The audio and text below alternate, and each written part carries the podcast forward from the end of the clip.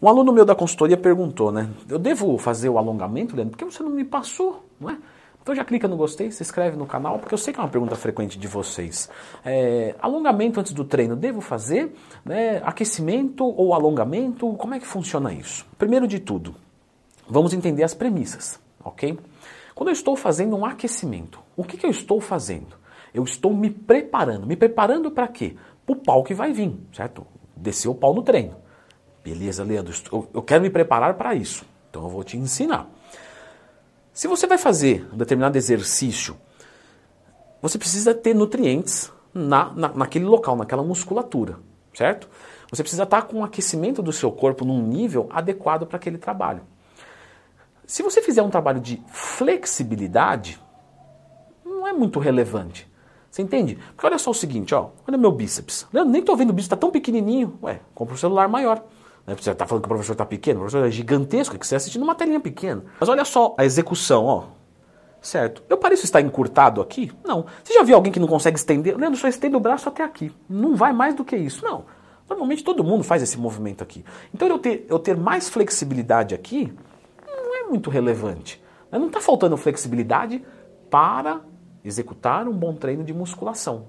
Certo? Se eu fosse uma pessoa circense, Talvez eu quisesse mais flexibilidade, mas não é o caso. Então, eu fazer um alongamento aqui não é relevante. Agora, um aquecimento, sim. Leandro já explicou como é que faz o aquecimento correto, já lembra de procurar Leandro Twin mais tema. Legal. Leandro, mas eu sei que existe um estudo que fala que alongamento antes do treino tira força, atrapalha os resultados. Não adianta só ler o abstrato, né? Não adianta só ler a conclusão. Não adianta nem ler, né? Só escutar alguém falar. O que, que aconteceu nesse estudo, galera? Foi observado um treino de flexibilidade feito antes do treino de musculação. Então, eu vou pegar você, por exemplo, e vou alongar o seu peitoral por 20 minutos. Vai alongamento pesado mesmo, bruto. Agora vai treinar. Lógico que vai dar diferença. Você acabou de, de, de, machucar a sua musculatura, estimular ela, né? romper fibras através da flexibilidade. E aí você vai treinar na sequência, aumenta o risco de lesão. Você vai cair a sua força. Agora, fazer um pequeno alongamento, ai, três aqui de 15 segundos, três aqui de 15 segundos, vamos treinar. Não, isso aí não, é relevante. Agora a pergunta é, precisa? Né? Como a gente discutiu aqui. No caso do bíceps, não. Algumas pessoas podem ter, por exemplo, uh, sei lá, a panturrilha muito encurtada. Tá? Isso acontece bastante. Eu vejo muito isso com os alunos da consultoria.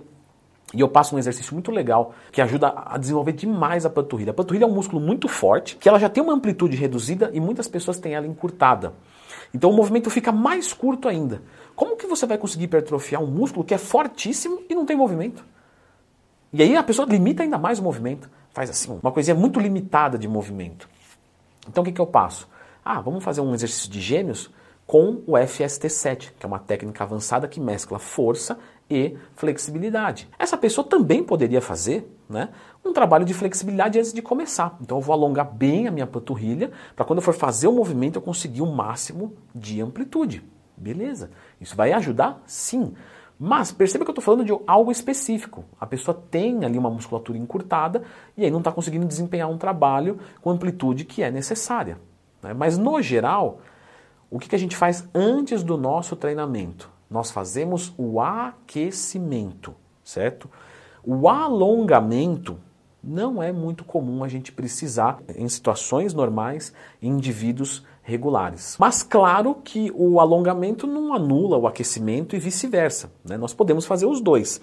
Só que o aquecimento é obrigatório. Ah, eu não ligo muito, eu já chego lá, já. Olha, em curto prazo fica tranquilo, às vezes vai dar certo. Em longo prazo você vai se machucar com certeza. Porque o trabalho né, do, do, do aquecimento não é só jogar sangue no músculo e nutriente para você render mais. Você já ouviu falar de líquido sinovial, lubrificação articular? Você imagina que a sua articulação está quietinha aqui. Você vem, coloca um peso gigante e executa e não tem líquido sinovial. O que é o líquido sinovial? É o processo de, de é como se fosse um óleo, um processo de lubrificação.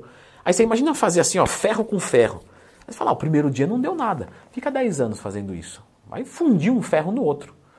Então é um pouco disso que está acontecendo na sua articulação quando você não aquece.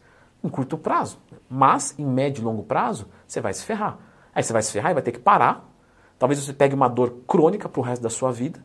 e nunca mais consiga treinar pesado, o Leandro está sendo meio pessimista. Não, eu já vi isso acontecer. E foi muito mais de, de uma 10 ou 50 vezes, infelizmente.